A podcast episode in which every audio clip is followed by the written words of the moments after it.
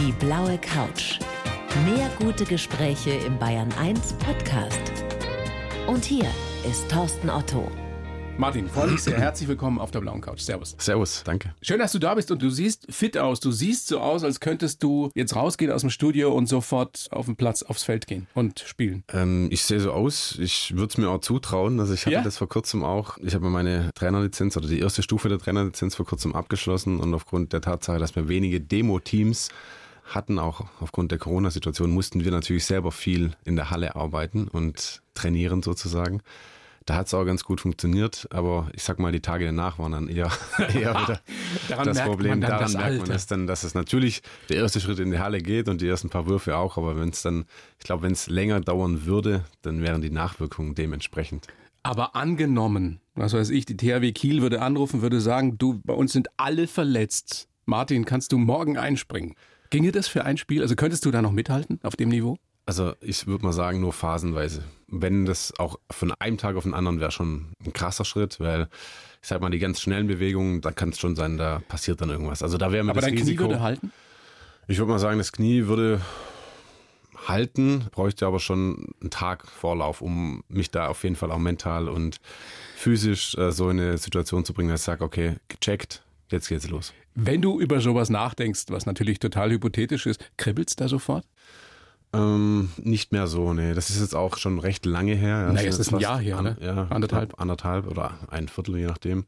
Von dem her ist es schon sehr weit weg. Aber natürlich ist man schon immer noch nah am Sport. Man schaut ihn gern, man unterhält sich ja auch viel mit ehemaligen Kollegen. Du bist ja auch im Coaching unterwegs, hast jetzt einen Trainerschein gemacht. Genau, und dann, wenn man dann so damit arbeitet, dann kribbelt es manchmal schon. Aber der Abstand damals war trotzdem gut und darum bin ich ja nicht ganz so nah dran, ich sag, ja, jetzt bei der nächsten Gelegenheit ähm, springe ich nochmal auf den Zug auf. Wie sehr vermisst du es trotzdem vor, vor 1000, vor 1500 Zuschauern in der Halle zu spielen, bejubelt zu werden, vielleicht auch mal ausgepfiffen zu werden? Allein diese Emotionen, Ja, die die man ja im richtigen Leben eher selten hat. Ja, genau. Also diese Extreme, das ist schon, ja, ist schon was Besonderes, muss man sagen, sowohl in beide Richtungen. Also die Emotion zu haben, das Adrenalin, wenn es hochkommt und dann auch nachwirkt, so nach den Spielen, vor so viel Zuschauer zu spielen, das ist schon was ganz Besonderes. Und, ja, Highlights, die man so nie vergisst. Das vermisst man schon in einer Art und Weise. Das hat mir jetzt aber auch über die Corona-Situation schon den Abstand geben lassen, weil ich gesehen habe, wo keine Zuschauer vor Ort waren, ist nicht die Sportart, die ich so kannte und darum habe ich den Abstand oder den Absprung in Anführungszeichen ganz gut hinbekommen. Aber natürlich, wenn es jetzt wieder anfängt und man sieht, die Stadien im Fußball füllen sich, die Hallen im Handball füllen sich oder in allen Sportarten, dann weiß man schon, wo, okay, das ist schon was Besonderes. Viele ehemalige Leistungssportler, Hochleistungssportler haben ja ein Problem damit, weil sie eben nicht wissen, wo sie sich diesen Kick herholen sollen. Wo holst ihn du? Hm, Es war kein direkter Kick so. Also ich brauchte mehr das Auspowern. Also ich war ja auf dem Spielfeld auch nicht der emotionalste, der diesen Kick dann auch nach außen so getragen hat. Ich brauche schon die Emotion, auch gemeinschaftlich etwas zu erleben und etwas zu erreichen. Das bin ich am Aufbauen und ja, mit Partnerschaften zu schließen.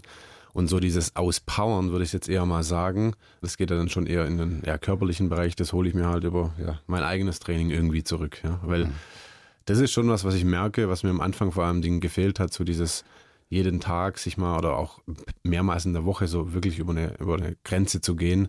Und die musst du jetzt halt selber machen. Und was ich mir vorstelle, was relativ schwierig ist im richtigen Leben zu finden, ist dieses Teamgefühl, dieser Mannschaftsgeist, den es ja in allen Mannschaftssportarten gibt. Basketball, Handball, Fußball, ja, so manchmal. Aber speziell im Handball, da geht ja nichts ohne das Team. Und Ja, das ist im richtigen Leben ja nicht so einfach, wieder so ein Team zu finden oder Genau. zu, zu bauen. Ja, also es ist in unserer Sportart sehr, sehr wichtig. Alleine gewinnst du da kein Spiel in vielen Sportarten. Es gibt natürlich Teams, wo es besser funktioniert und Teams, wo es weniger gut funktioniert. Äh, alles schon erlebt. Und das ist natürlich jetzt echt ja, die Aufgabe, die ich mir aber selber auch stelle, da etwas aufzubauen. Also ich bin jetzt zwar natürlich da in dem Bereich unterwegs und berate Teams, ja, aber ich will ja nicht nur darüber sprechen und aus Erfahrungen zählen, weil meine Vision oder mein Gedanke ist natürlich auch ein eigenes Team aufzubauen, dass das dann auch weitertragen kann. Und, Kannst du ähm, dir auch vorstellen, irgendwann im Handball aktiv zu sein als Bundesliga-Trainer, als Bundestrainer vielleicht sogar irgendwann?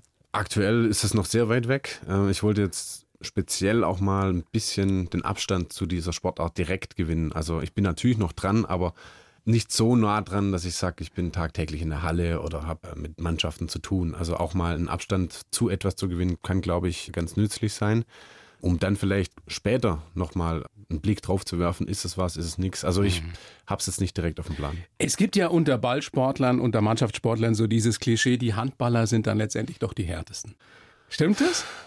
Ja, was heißt, ich würde mal sagen, jede Sportart hat seine eigenen Herausforderungen und bei uns ist natürlich sehr körperbetont, geht es zur Sache. Man hat keinen Panzer oder keine Schutzmittel große um sich herum und du misst viel Durchsetzungskraft, ja, sowohl im körperlichen Bereich, aber auch mental. Also wenn, wenn du halt so eine Mauer vor dir aufgebaut ist mit äh, jeweils sechs Spielern mit zwei Meter und jeweils 100 bis 120 Kilo, äh, dann weißt du, dann die bewegen du sich. mit 1,90. Dann komme ich mit 1,90, ja. Und manchmal bewegen die sich ja auch nicht so schnell, je nachdem. Wenn man schnell auf den Füßen ist, dann findet man die Lücken oder man spielt eine gewisse taktische Variante. Aber oftmals sieht man ja vielleicht auch nur die Wand, ja, und da gilt es dann halt durchzukommen. Also brauchst du schon den Drang zum Tor. Flachst du da ab und zu auch mit Sportlern aus anderen Sportarten, Fußballern, Basketballern, wo man dann so sagt, naja, wir sind ja die fittesten und ihr der körperlose Spiel und all diese Klischees, die es da so gibt? Mm, nee, eigentlich eher selten. Es kommt dann schon eher immer von der anderen Seite und sagen, ja, aber bei euch ist ja noch härter und so weiter und so fort. Wobei ich sehe das manchmal gar nicht so, weil wenn wir es jetzt auf den Fußball nehmen, was die Laufleistung angeht, von denen ja teilweise ja zwischen 10, 12, 13 Kilometer pro Spiel, das ist schon ordentlich und gutes Pensum. Und wir kommen, sag ich mal, in einem guten Spiel, wenn du viel unterwegs bist als Außen, der viel rennt, schaffst du es zwischen 4 und 5 Kilometer vielleicht. Ja, ja bei euch gibt es auch viel mehr Wechsel. Auch, ja. Und so hat jede Sportart einfach ihre Herausforderungen. Und trotzdem, klar, wenn es jetzt mal ganz besonders ist und ein Foul war, wir bleiben halt selten so liegen, äh, dass wir, dass, wir danach, dass wir danach wieder aufstehen ja. und weiterrennen, sondern wenn wir liegen bleiben, dann bleiben dann wir Dann weißt du sofort, wie bei dir damals gegen Kroatien 2019 bei der Handball-WM, da ist wirklich was passiert. Ja, also das kann man wirklich davon ausgehen. Schwalben gibt es bei euch keine. Weniger, nein. Man versucht es mehr als vielleicht auch mal als taktisches Mittel einzusetzen, dass man den Schiedsrichter zeigt, hey, guck mal, der spielt unfair. Also es gab schon mal Situationen, wo jetzt in der heutigen Zeit weniger, aber ich sag mal, wenn ich zehn Jahre zurückgehe, da wurde schon noch härter gespielt. Also ähm, da gab es auch mal, egal ob der jetzt einen Ball hat, also der bekommt halt eine. Im Gesicht ist bei dir aber nie was passiert, oder? Naja, du siehst Nase relativ war, unbeschadet ich noch aus. relativ unbeschadet aus, wobei Nase, so gewisse Cuts und so gibt es an Augenbrauen und, und Aber Stirn Zähne sind noch alle echt? Zähne sind bis jetzt noch alle echt, ja. Da hatte ich echt auch Glück, muss ich sagen. Da gab es schon mal den einen oder anderen Schlag, auch Kiefer war es mal. Das tut dann schon auch weh. Kehlkopf war mal. Äh, dabei, deswegen der ist ein bisschen verschoben, aber ähm, ich hatte schon noch Glück in jetzt was die Gesichtspartie angeht, weil ich musste ohne Mundschutz spielen, weil ich natürlich viel kommuniziert habe und Als dann, Spielmacher. Genau, ja. konnten wir wenig. Vom Verständnis her wäre das dann schlecht gewesen. Was mich ein bisschen überrascht hat, dass du als Vorbilder in Anführungsstrichen zwei Basketballer angegeben hast. Michael Jordan und Kobe Bryant, also zwei der allergrößten Sportler sowieso. Warum gerade die? Warum Basketballer? Ja, die haben halt eine gewisse Ära geprägt, auch für mich, also von klein auf. Sind aufgewachsen mit. Ja, genau. Sogar ich, ja damals. Ja. Und du bist ja viel jünger. Ja, also man hat es damals noch mit anderen Augen verfolgt, würde ich sagen. Aber jetzt so mit der Zeit, wenn ich dann auch die Bücher darüber lese oder auch die Dokumentation sehe, wie die gedacht haben, wie die ihre Leben strukturiert haben, das ist schon wahnsinnig gewesen. Und äh, natürlich hat man vieles von dem auch irgendwo versucht einfließen zu lassen in sein tägliches Doing oder in seine Arbeit und in seinen Trainingsrhythmus. Aber das war natürlich schon ein sehr hohes Level einfach. Ja, und auch vor allem unglaubliche mentale Stärke. Genau. Wirklich immer in den entscheidenden Momenten da zu sein. Du bist ja heute, nachdem du eben letztes Jahr, vor anderthalb Jahren deine Karriere beendet hast, auch nach der schweren Verletzung bei der WM im Jahr davor, bist dann nochmal zurückgekommen, aber hast dann eben aufgehört und bist jetzt als Coach und Berater eben unterwegs. Was für Coaching haben denn Spitzensportler nötig?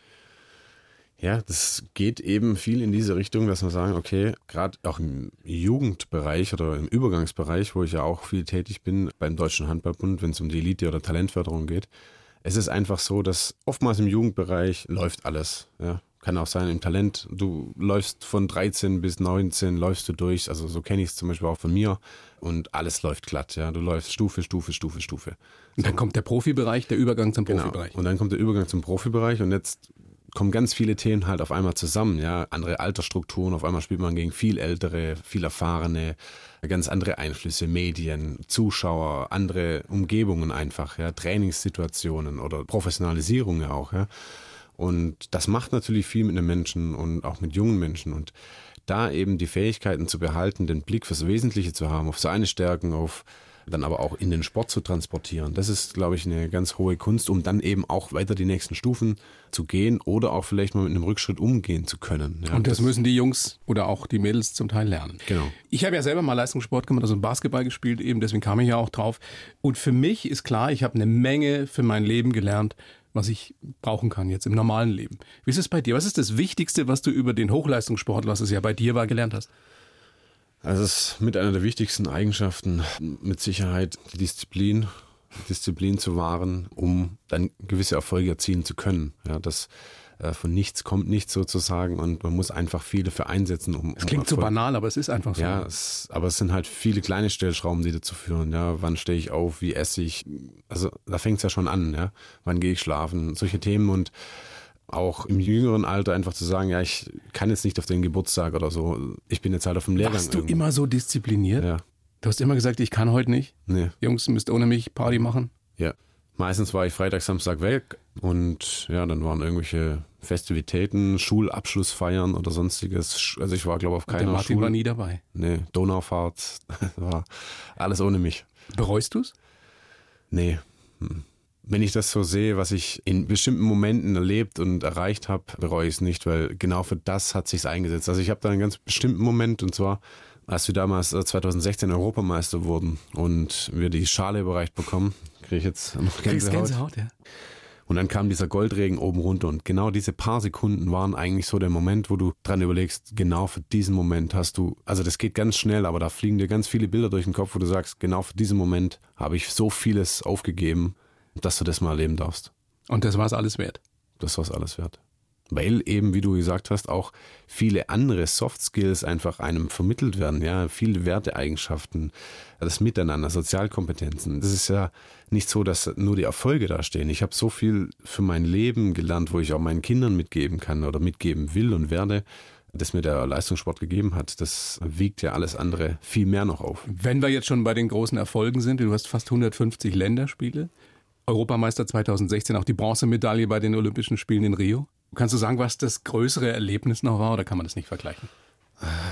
Das war einfach so kombiniert, muss man einfach dazu sagen, weil wir durch diesen EM-Titel von der Europameisterschaft uns ja direkt qualifiziert haben. Und darum sage ich, das war so eine Kombination. Wir haben mit einer Tür haben wir die andere aufgestoßen und dann dort auch nochmal Erfolg gehabt. Und klar, die Olympischen Spiele, das war ein Riesenziel, immer dahin zu kommen und ist einfach der Wahnsinn schlechthin. Wie ist denn das im Olympischen Dorf? Ist es wirklich so, wie man immer hört und sieht? Äh, da mischen sich Sportler aus aller Herren Länder und man trinkt zusammen, man lacht zusammen, man macht vielleicht, ich weiß nicht, sonst was noch zusammen nachts. Ist das so? Ja, schon. Also es, es kommen halt einfach über 10.000 Athleten da zusammen. Ich weiß jetzt nicht, wie es jetzt dieses Jahr war. Wahrscheinlich nicht noch, ganz so lustig. Wahrscheinlich, ja. vielleicht nicht ganz so. Die Mensa ist halt der zentrale Treffpunkt, aber auch die Häuser. Ähm, du läufst ja überall durchs Dorf und begegnest immer Menschen oder im Kraftraum, je nachdem. Sitzt ihr dann auch manchmal seid ihr da gesagt, schau mal, da ist der, da ist die. Also unser eigentliches Szenario war nach dem Essen. Wir hatten es ja meistens so, dass wir morgens immer gespielt oder trainiert haben. Ja. Also immer diesen Rhythmus hatten, morgens war immer unsere Aktivität. Und nach dem Mittagessen hatten wir dann quasi Freizeiterholung, Regeneration, Physiothermine. Wer noch was trainieren wollte, der konnte noch was trainieren. Und nach dem Essen war immer so, haben wir unsere Plätze getauscht und sind relativ vor zum Eingang uns gesetzt, haben uns jeweils ein Eis geholt aus der Truhe und haben einfach mal nur beobachtet, ja, wer da rein und rauskommt, wie die Menschen sind. Und das war ja, einfach schön zu sehen, wer da alles zugange ist und aber auch den Spirit zu merken, weil es kann ja auch sein, da ist ein Sportler aus irgendeinem Land, das hat man vielleicht noch gar nie gehört. Der ist vielleicht auch nicht übermäßig gut in dem, was er tut, aber der macht alles mit voller Leidenschaft. Ja, da sind im Kraftraum Sportler, Athleten drin, wo du denkst, hey, die brennen für das, auch wenn sie nicht top der Welt sind, weil sie halt dieses Ziel hatten, hierher zu kommen. Und das, das gibt es nur bei den Olympischen Spielen. Das hat mich schon stark beeindruckt, ja. Also, wenn du siehst, da stehen morgens welche, die rennen, wir mussten auch früh aufstehen, aber noch früher dann im Olympischen Dorf um die Laufbahn rum. Und das, das war schon beeindruckend. Ja. Einmaliges Erlebnis, ne? Ja. Aber auch bei den Tiefpunkten oder über die Tiefpunkte, die ja sprechen wollen, 2008 vor Peking, da wärst du natürlich auch sehr gerne mit dabei gewesen, aber das hat nicht geklappt. Hast du wohl im letzten Moment die Absage gekriegt. Ja, das war wirklich. Wie läuft sowas? Da ruft der Bundestrainer an am Morgen vorher und sagt, du Martin, tut mir leid. Wie das jetzt genau damals war, also zu welcher Tageszeit weiß ich nicht mehr. Es war nur klar, wir hatten die letzte Woche einfach vom Lehrgang, wo wir jetzt hier in Europa verbracht hatten, äh, waren wir in Südtirol und dann ja, werden die einzelnen Leute eben angerufen und dann setzt man sich zusammen und dann, ähm, bevor man dann eben nach Hause fährt, ja, weil da war klar, jetzt muss eine Entscheidung getroffen werden, weil wenn wir in Deutschland wieder sind, dann heißt es Olympia-Einkleidung, also die, die fahren, dürfen zur Einkleidung, die, die nicht fahren, müssen halt zurück ins Hotel und dann sitzt du halt im Bus Richtung Hotel anstatt zur Einkleidung, das war natürlich... Wie fühlt sich das an? Du hast da jahrelang darauf hingearbeitet. Ja, darum meine ich, das war damals ja so, ich bin relativ gut durch diese ganze Jugendzeit durchgekommen und von Stufe zu Stufe und dann denkst du, ja, vielleicht geht es ja irgendwie so direkt nahtlos weiter. Ja, 2007 das erste Länderspiel, Junioren EM 2-6 gewonnen, 2-7 Vize-Weltmeister, dann 2-7 das erste A-Länderspiel. Also eigentlich kann es ja schnurstracks so weitergehen. Läuft. Genau. Aber dann kommt halt auch mal so ein Knick und der war halt so brutal, für mich auch persönlich. Also ich war sehr traurig und sehr niedergeschlagen weil du halt viel investiert hast auch im Vorfeld. Also wir waren, glaube ich, sechs Wochen zusammen unterwegs und pro Woche sind dann immer zwei, drei weggefallen und du dachtest eigentlich, okay, das könnte gut reichen, ja. Und, oder was heißt gut reichen? Ich war nie davon überzeugt, dass es jetzt, ich bin ja immer sehr bodenständig, ja, und rede alles eher ein bisschen runter, wie dass ich sage, ich bin dabei. Das war vielleicht auch ein Punkt, den ich jetzt in einer neuen Sportlerkarriere anders machen würde. Aber trotzdem war es dann halt brutal in dem Moment, ja zu wissen, da fahren jetzt andere mit und du hast trotzdem die letzten sechs Wochen alles dafür getan. Aber das ist eben auch Profisport. Hast ja. du es geguckt am Fernsehen dann? Ja, klar. Also die Spiele, die ich gucken konnte, weil es war ja auch Zeitverschiebung damals und ich hatte dann den Wechsel. Ich bin dann im Sommer dann auch gewechselt nach Lemgo, so wie es ging natürlich, ja. Das war der erste große Tiefschlag, die erste große Niederlage. Ja, kann man schon sagen, ja. Und die zweite ganz große dann eben vor zwei Jahren bei der WM im eigenen Land Zweites Vorrundenspiel gegen Kroatien, ich glaube neunte Minute. Ich weiß das noch genau. Und Martin Strobel liegt auf dem Feld. Und wir haben ja vorhin schon drüber geredet, beim Handballer, der so da liegt, weißt du, das ist jetzt keine Show, der ist schwer verletzt. Wusstest du es in dem Moment auch sofort? Ja, es hat Knack gemacht und dann war mir schon. Im Knie. Ja. Also bevor ich sozusagen auf dem Boden lag, war das für mich klar, weil es ist so, ich kenne meinen, also als Leistungssportler kennst du deinen Körper normalerweise extrem gut. Und du hörst auch in dich hinein. Also wenn es jetzt ein Muskelfaserriss ist oder so, dann hörst du auch so ein leichtes Ziehen. Dann, also du kennst die ganzen Situationen eigentlich ganz gut. Und sowas hatte ich davor noch nie gehabt. Einmal so ein bisschen im Schulterbereich, wo ich auch wusste, oh, da ist auf jeden Fall was gerissen. Aber das ist so dann, und ich konnte, ich hatte ja dann gar keine Kontrolle mehr. Also darum meinte ich, das, das merkst du dann einfach sofort. Ja.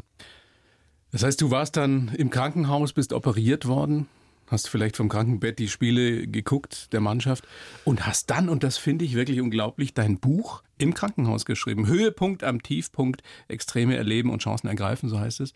Wie schafft man das, wenn man so deprimiert sein muss, so fertig ist, Schmerzen hat? Und was macht Martin Strobel? Äh, fängt an, ein Buch zu schreiben. Das ist, für mich ist das total verrückt. Ja, die Reise war halt so extrem. Also das, was ich in diesen drei Monaten davor erlebt habe. Man muss ja noch dazu sagen vielleicht, dass ich, bin ja als Spieler aus der zweiten Bundesliga da dabei gewesen in dem Nationalmannschaftskader. Also wir sind anderthalb Jahre zuvor abgestiegen, wollten natürlich wieder aufsteigen in die erste Bundesliga. Ich habe mich dann auch damals bewusst entschieden, diesen Schritt nach unten mitzugehen, um etwas einfach wieder aufzubauen, neu zu entwickeln und diesen Beitrag auch zu leisten. Also war das natürlich schon auch ein bisschen kritisch zu sehen, dass ich da in dem WM-Kader stand, nach auch zwei Jahre ähm, nach den Olympischen Spielen, ähm, wo ich dann gesagt habe, ich brauche mal eine Pause zwischendurch. Aber halt so eine Heimweltmeisterschaft einfach eine riesen Herausforderung, mein größter Traum auch mit war, sowas mal zu spielen. Und darum war das natürlich eine Reise mit Auf und Ab, ja, nochmal durchsetzen, sich auch ja, im Team nochmal zusammenzuraufen, die Leistung natürlich aber auch zu bringen. Schon klar, ich meine, das Buch ist auch sehr, sehr spannend. Nur wie hast du es geschafft, dich da rauszuziehen aus dieser Agonie, aus diesem Schmerz, nach dieser schweren Verletzung, zu sagen, so, ich schreibe das jetzt alles auf? Ich habe sofort eine Chance gesehen, den Blick nach vorne. Also ich habe sofort gemerkt, also selbst auch schon die Tage danach oder OP und Fahrt irgendwie Richtung Krankenhaus, das war jetzt so besonders für mich und ich musste das irgendwie verarbeiten auch. Und ich hatte diesen Gedanken ja schon immer mal wieder. Und dann hatte ich aber irgendwie den Zeitpunkt, den Moment und habe gedacht, egal, komm, ich fange jetzt einfach an. Ist der Titel von dir Höhepunkt am Tiefpunkt? Der Titel ist teils von mir. Ich hatte dann kurz nach der Verletzung auch mal ein Interview und da ging es auch um die Sachen, ja, was das für mich bedeutet hat, weil ich sehe ja in diesem Moment äh, nicht unbedingt den Tiefpunkt der Karriere, sondern ich sehe da eher den Höhepunkt, weil es war eine riesen Anerkennung, das Ganze zu erleben, auch die Zuschauer dann rausgetragen zu werden. Alle rufen deinen Namen und 20.000 in der Köln Arena und du kannst trotzdem, und darum meine ich, ich habe dann eben in dem Moment gesehen, hey, daraus kann sich auch vielleicht neue Sachen ergeben. Ist es das, was du weitergeben willst, auch mit dem Buch? Genau. Dass man gerade in solchen Krisenmomenten oder wenn man persönliche Schicksalsschläge, Tiefschläge erleidet, erkennt und sich bemüht, da was Positives rauszuziehen Genau. oder nach vorne zu schauen. Ja, man- ich finde, man muss auch in solchen Momenten offen sein und ich sag mal, einen Blick haben für Chancen. Aber es ist verdammt schwer, oder? Es ist verdammt schwer, aber ich sag mal, wenn man sich mit bestimmten Themen auseinandersetzt, dann kommt immer mal wieder was. Und nochmal kurz darauf zurückzukommen, aus dem Interview, ja, kam dann eben so der Satz, ja, das ist ja quasi wie ein Höhepunkt, aber auch am Tiefpunkt. Und so bin ich so ein bisschen da drauf gekommen. Und das sehe ich eben auch Chancen, dann zu entwickeln, wenn es vielleicht nicht danach aussieht. Weil ich hätte mich auch können einschließen. Ich hätte gesagt, okay, ich mache jetzt ein Jahr lang nichts, keine Interviews, ich will mich voll und ganz fokussieren, konzentrieren. Aber ich war sehr offen zu dem Zeitpunkt, habe ja auch währenddessen schon mit äh, jemandem zusammengearbeitet im mentalen Bereich, also mit einem Coach zusammen und das war ja immer vielleicht so ein Punkt, wo ich auch in meiner Karriere hätte manchmal ein bisschen offener sein müssen. Und da habe ich für mich entschlossen, okay, ich packe das jetzt an, egal wie. Ich bringe das unter einen Hut, was kommt. Sport hat immer Vorrang, aber wenn Anfragen da sind für Interviews, weil das kam natürlich dann viel. Und so kamen natürlich dann auch viele Themen. Äh, Ich habe dann das Buch angefangen natürlich zu schreiben, aber auch, ich sag mal, Anfragen von Unternehmensberatungen, da mal dazu zu kommen. Und so hat sich für mich dann ja auch ein Bild ergeben. So was hast du ja auch entdeckt, dass du zum Beispiel Talent zum Reden hast. ja, und auch Dinge weiterzugeben einfach, ja. Was wünschst du dir, was jemand sagt, der dein Buch liest? Was soll der rausziehen? Ähm, der soll für sich erkennen, ganz zum Schluss sage ich ja, wenn man was mitnehmen kann, dann kann man das gerne tun. Wenn nicht, dann hat man auch eine Erkenntnis daraus gewonnen. Aber natürlich ist es wichtig, wenn jemand in einer Situation steckt, wo er vielleicht nicht weiterkommt oder einen anderen Blick auf gewisse Dinge haben möchte, dann vor allem aus dem Leistungssport, wie man sich zu bestimmten Phasen vielleicht auch mal verhält, dann kann man sich da ganz gut dranhangeln und auch vielleicht mehr Mut schöpfen. Also das ist das ein Punkt, den haben mir wirklich viele rückgemeldet. Und eine Nachricht, die war schon brutal, muss ich sagen. Da hat mir eine, eine junge, äh, ein junges Mädchen geschrieben per Instagram. Sie hat jetzt gerade mein Buch gelesen und es gibt ihr neuen Mut in ihrer Chemotherapie. Und wenn du halt dann solche Nachrichten kriegst, dann denkst du, wow, okay, da hat sich jedes Wort, jede Zeile, jede Minute, jedes, ich weiß nicht, wie man das beziffern soll, einfach gelohnt, sich dann dahin zu setzen und das weiterzugeben. Also Wow. es ist jetzt auch sehr emotional gerade Ja. nochmal. Ja, Aber was für eine Geschichte, ja, Martin. Und entstanden dadurch, dass du dich selbst schwer verletzt hast. Ja. Sonst hättest du das Buch wahrscheinlich nicht geschrieben. Das hätte ich dann nicht geschrieben. Dann wäre, ich würde mal sagen, wie der, ich kenne das ja aus den Jahren zuvor, wie das dann abläuft. Du spielst zu einem Turnier, entweder kommst du weit, gewinnst oder du fliegst irgendwann mal raus und dann geht's eine Woche später in den Bundesliga-Alltag. Du bist froh, wenn du einfach mal ein paar Tage frei hast und nichts denken kannst, Familie. Und dann nimmt alles ja wieder seinen Lauf und dann nimmst du solche Projekte gar nicht an. Und darum wollte ich diese Chance ja damals einfach so am Schopfe packen. Und ich war auch nur vier Tage im Krankenhaus, aber in der Nacht, da war einfach so, klack, jetzt mach. Hast gewusst, du musst es machen. Ja. Martin, großes Vergnügen, dass du da bist. Ich, ich schreibe ja für jeden Gast einen Lebenslauf. Ja. Den würde ich dir jetzt reichen über diese Plexiglas-Scheibe, die uns immer noch trennt. Und du liest ihn bitte vor und dann besprechen wir das ausführlichst. Bitteschön. Ich heiße Martin Strobel und bin ein Teammacher. Als Spielmacher beim Handball habe ich gelernt, mich selbst und meine Mitspieler Richtung Erfolg zu steuern. Dafür habe ich mich gern in den Dienst der Mannschaft gestellt. Nichts hat mich so geprägt wie der Leistungssport. In 17 Jahren als Profi habe ich viele Höhen, aber auch einige Tiefen erlebt. Ich war Europameister, habe eine Medaille bei den Olympischen Spielen gewonnen und einen Totalschaden im Knie überwunden. Heute will ich meine Erfahrungen an andere weitergeben, denn jeder braucht mal den Blick von außen. Und im Sport wie im Leben gilt, nichts ist schöner, als seinen Erfolg mit anderen zu teilen. Was sagst du, Martin? Sehr treffend geschrieben. Ja. Doch, also Können wir mitarbeiten. können wir sehr gut damit arbeiten, ja. Sehr, sehr schön. Dann schauen wir doch mal, wie du so geworden bist, wie du heute bist. Martin Strobel, geboren am 5. Juni 86 in Rottweil in Baden-Württemberg. Drei Brüder, Ähm, also Halbbrüder ja, zum Teil. genau, Eine Schwester. genau, Also eine Großfamilie kann man fast sagen. sozusagen, ja. Du mittendrin. Also Nesthäkchen sozusagen. Du warst der Kleine. Ja. War das auch die Rolle des Nesthäkchens, der alles gekriegt hat, um den sich alle gekümmert haben? Ja, also gekümmert, sag ich mal, ich war schon sehr Elternhausbezogen und in, bei uns würde man sagen, okay, ich war, bin sehr gerne auch nach Hause gekommen. Also, Schön. Ja, Ja. Der Papa war Holzhändler. Ja. Die Mama Hausfrau, äh, am Dorf aufgewachsen. Und das ist dann, und da wird's spannend, mit vier bist du zum Handball gekommen. Auf dem Dorf, da gab's einen Handballclub, der Vierjährige trainiert hat. Mini-Handball, ja. Es gab sogar nur den einen Club, den es überhaupt gab. Also ich war ja froh, dass ich überhaupt Sport machen konnte. Da gab's das nicht mal Fußball, Nein, da gab's da gab's nur Der Sportverein Ein Hausen bestand damals Verein? eigentlich aus einer Gymnastikabteilung, die so ein bisschen Turnen gemacht hat. Äh, man muss ja sagen, das ist eine 1000 Einwohnergemeinde. Ja. Damals vielleicht sogar noch weniger. Und eben der Abteilung Handball. Mehr gab es nicht. Was für eine glückliche Fügung, oder?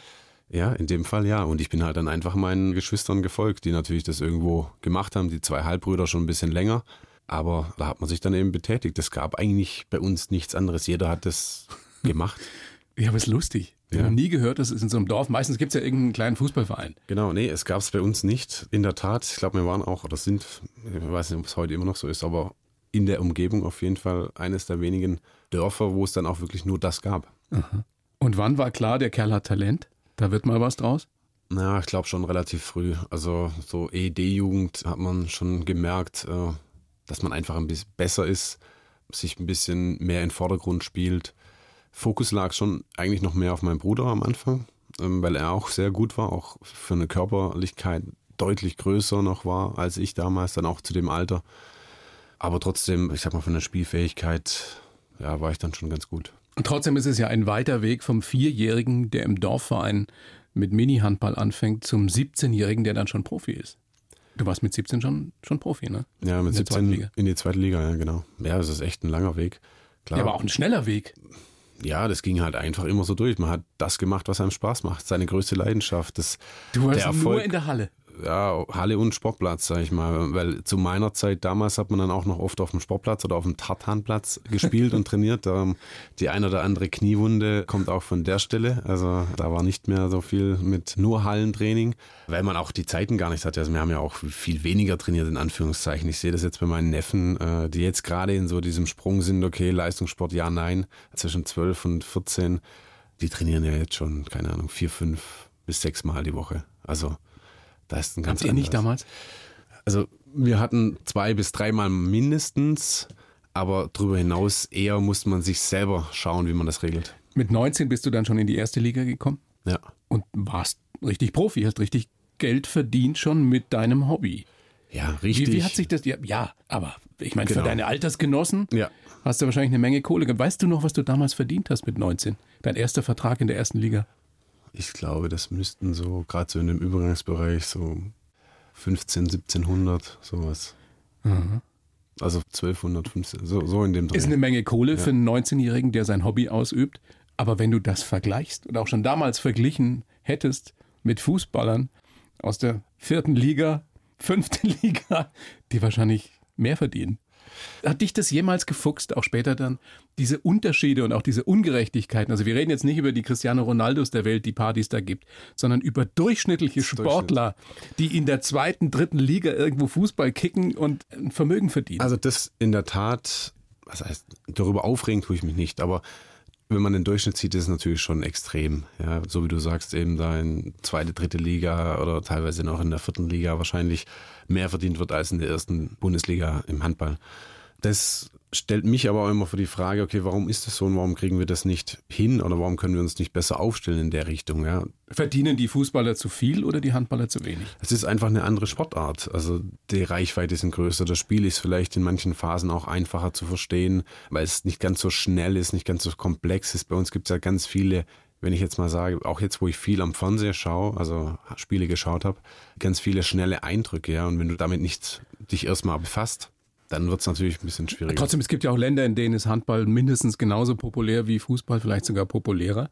Und da ist es ja auch nicht anders. Verdienen trotzdem die Fußballer. Ja, aber das mehr. ist, ja, das ist halt so die Tradition. Ja, der Fußball hat ja auch in Amerika noch viel Aufholbedarf, wenn man die anderen Sportarten sieht, ja, ja von den Stellungen her. Und es ist halt einfach ein Prozess. Ich glaube, wir haben uns da in den letzten Jahren echt gut entwickelt, auch stabilisiert, aber wir wollen da nie richtig anknüpfen, weil das sind einfach zu große Distanzen. Aber man kann sich, denke ich, ein Stück weit nach oben arbeiten. Also wenn man sieht, was Handballnationalspieler verdienen, dann ist das natürlich eine Menge Geld inzwischen, aber es ist ein Bruchteil von dem, was ein Fußballnationalspieler verdient. Ja, das kann man so sagen. Man das heißt, ein Handballer muss nach seiner Karriere auf jeden Fall arbeiten.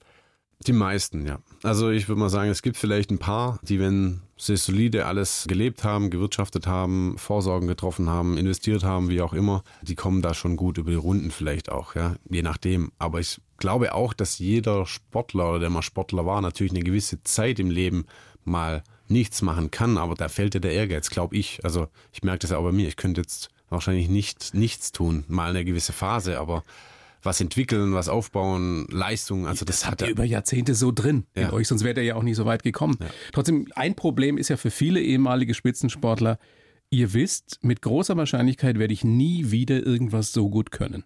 Wie schwer war das für dich, diese Erkenntnis? Oder, oder glaubst du das gar nicht? Mm, die kommt jetzt gerade. Da bin ich gerade am Überlegen, muss ich ehrlich sagen, dass mir das bewusst wird, dass ich natürlich eine brutale Fähigkeit jetzt über Jahre hatte in mir oder die vielleicht immer noch da ist, aber halt ich jetzt nicht mehr so ausübe. Ja, die ich jetzt einfach ummünzen muss. Vielleicht eine andere Fähigkeit, die ich aber aus der alten irgendwie mitnehmen kann. Da habe ich mich halt intensiv jetzt so die letzten anderthalb Jahre damit beschäftigt. Was sind denn so die Kernkompetenzen, die ich gut kann, die ich auch in andere Situationen übertragen kann? Und darum baue ich das ja gerade so auf. Ich meine, was sind deine Kernkompetenzen? Du hast als Spielmacher immer dafür gesorgt, dass die Mannschaft mehr war als die Summe der Einzelspieler.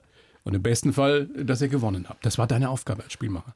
Der verlängerte Arm des Coaches, des Trainers auch die Leute in die richtigen Positionen zu bringen, ihre Stärken in den richtigen Zeitpunkten zu platzieren. Timing ganz wichtig. Timing, die Menschen aber auch dahinter zu kennen, ob sie bereit sind für Situationen, ja, mit Drucksituationen umzugehen, also auch reinzugehen. Ich denke, es geht noch zehn Sekunden, der hat schon dreimal verworfen. Macht er jetzt den entscheidenden Wurf oder nicht? Also, oder mache ich ihn selbst? Oder mache ich ihn selbst? Oder spiele ich lieber in einer Kleingruppe? Also solche Entscheidungen eben zu treffen, das war schon ein großer Teil meiner täglichen oder des Sports einfach, die Menschen dahinter auch zu kennen. Ja. Das ist spannend, wie ich habe das ja schon des Öfteren erlebt, wenn man mit ehemaligen Leistungssportlern spricht, wie die ihren, ihren neuen Weg ins Leben suchen. Es gibt ja ganz viel, wir haben vorhin schon drüber gesprochen, was du als Jugendlicher nicht erlebt hast. Also von Party machen über sich ausprobieren bis, äh, weiß ich nicht, Quatsch machen. Alles so Sachen, die du damals nicht gemacht hast. Hast du manchmal das Gefühl, du musst das jetzt nachholen? Ich meine, du bist Familienvater, also solide aufgestellt, aber trotzdem, also denkst du dir manchmal jetzt mal so ein bisschen experimentieren, Quatsch machen, äh, leben im weitesten Sinne? Hm, das aktuell nicht. Ich würde einfach sagen, das ist auch die Freiheit, die ich auch in dieser Verletzung gesehen habe, mein Leben mal ein bisschen selbstbestimmter zu leben. Also wirklich sagen zu können, was mache ich heute und was mache ich morgen. Weil du bist natürlich immer an einen Rahmentrainingsplan gebunden gewesen. Komplett durchgetaktet. Komplett durchgetaktet, ja. Und mit der Verletzung war klar, okay, jetzt ist erstmal Cut. Deine Reha musst du selber irgendwie aufbauen, also natürlich in Absprachen, aber du kannst dir vieles einteilen. Und das hat mir auch so einen Moment gegeben, wo ich gesagt habe, ja, okay, das ist auch mal schön, sich eine Woche so zu planen mit natürlich viel Training, aber natürlich auch die anderen Sachen zu haben und diese Freiheiten auch mal zu genießen. Ja, und darum sage ich, das ist natürlich auch sehr viel wert. Ihr ehemaligen Spitzensportler habt natürlich, wir haben ja schon drüber gesprochen, eine Menge Qualitäten, die auch im richtigen Leben nützen. Große Disziplin, äh, Stressresistenz, im entsprechenden Moment wirklich gut zu sein. Das ist ja etwas, was viele Firmen, Konzerne suchen. Erkennen die schon, was da für ein Potenzial liegt bei ehemaligen Spitzensportlern? Ja, also ich glaube, dass es in der Vergangenheit natürlich schon auch immer mal wieder Thema war, aber oftmals nur Richtung Impuls vielleicht auch ging. Ja, mal eine tolle Geschichte zu hören mhm. oder mal einen Werdegang zu hören und mein Blick ist jetzt auch mehr, dass es auch ein bisschen ein begleitender Prozess sein kann. Also das gibt es mit Sicherheit ja auch schon. Aber eben diese Kernkompetenzen, was die Teamfähigkeit angeht, diese Stressresistenz, zusammen auch gemeinsam äh, Herausforderungen zu überwinden, da einfach nachhaltig auch was aufzubauen, weil so ein Impuls, und das ist halt aus dem Trainingsprozess, wenn ich einmal trainiert habe die Woche, dann ist es höchst unwahrscheinlich, dass wenn der Gegner sechsmal trainiert hat, dass ich dann am, am Wochenende gewinne. Ich meine, das machen die Firmen ja gerne. Sie holen sich ein und er hält eine Rede oder einen Motivationsvortrag fürs Team, aber die Frage ist, was bringt einmal? Ja. Genau, und ich bin halt der Meinung, okay, um sowas dann auch zu fördern oder nachhaltiger anzugehen, brauchst du natürlich auch die Motivation der Mitarbeiter dahingehend. Ja? Und wenn ich halt sage, okay, ich mache jetzt zwei Tage Blogseminar mit jeweils acht Stunden am Tag, weiß nicht, wie viel Motivation dann jeder da drin sieht. Ja? Oder habe ich lieber vielleicht kürzere Blöcke, wo es dann wirklich knackig ist und auch wirklich interessant und jeder nimmt was mit über ein paar Wochen, habe ich, glaube ich, mehr davon. Und das sind so ein bisschen die Themen, die ich jetzt auch schon angehe, teilweise auch umgesetzt habe. Und das macht auch wirklich Spaß, weil in der Zeit, da fliegt die Zeit wirklich. Ja. Du bist auch genau der Richtige dafür weil man dir einfach auch so gerne zuhört und weil du natürlich wirklich aus Erfahrung sprichst. Du weißt, wovon du redest. Schöner Satz von dir, nichts ist schöner als seinen Erfolg mit anderen zu teilen. Auch ja. wieder so eine Metapher, die wir aufs Leben übertragen können vom Sport. Ne? Ja, es ist einfach so, dass man natürlich alleine sehr viel und ich sag mal auch der Teamsport beginnt irgendwo bei einem Ich. Ja, also irgendwann musst du selber den ersten Schritt machen und anfangen, dich in diesem Konstrukt irgendwo zurechtzufinden, um dann diesen Weg vielleicht zu einem Wir auch zu gewährleisten. Aber dann, um dieses Wir auch wirklich auf eine Ebene zu bringen, wo Erfolg ist, dann musst du dir irgendwann mal bewusst sein, dass es einfach schön ist, gemeinsam das erreicht zu haben. Und jeder einfach auch weiß, was er für einen Beitrag dafür geleistet hat. Ich bin mir ganz sicher, dass viele Firmen gerade denken, den Martin, den hole ich mal zu uns ins Haus. Und zwar gerne. nicht nur für einen Impulsvortrag.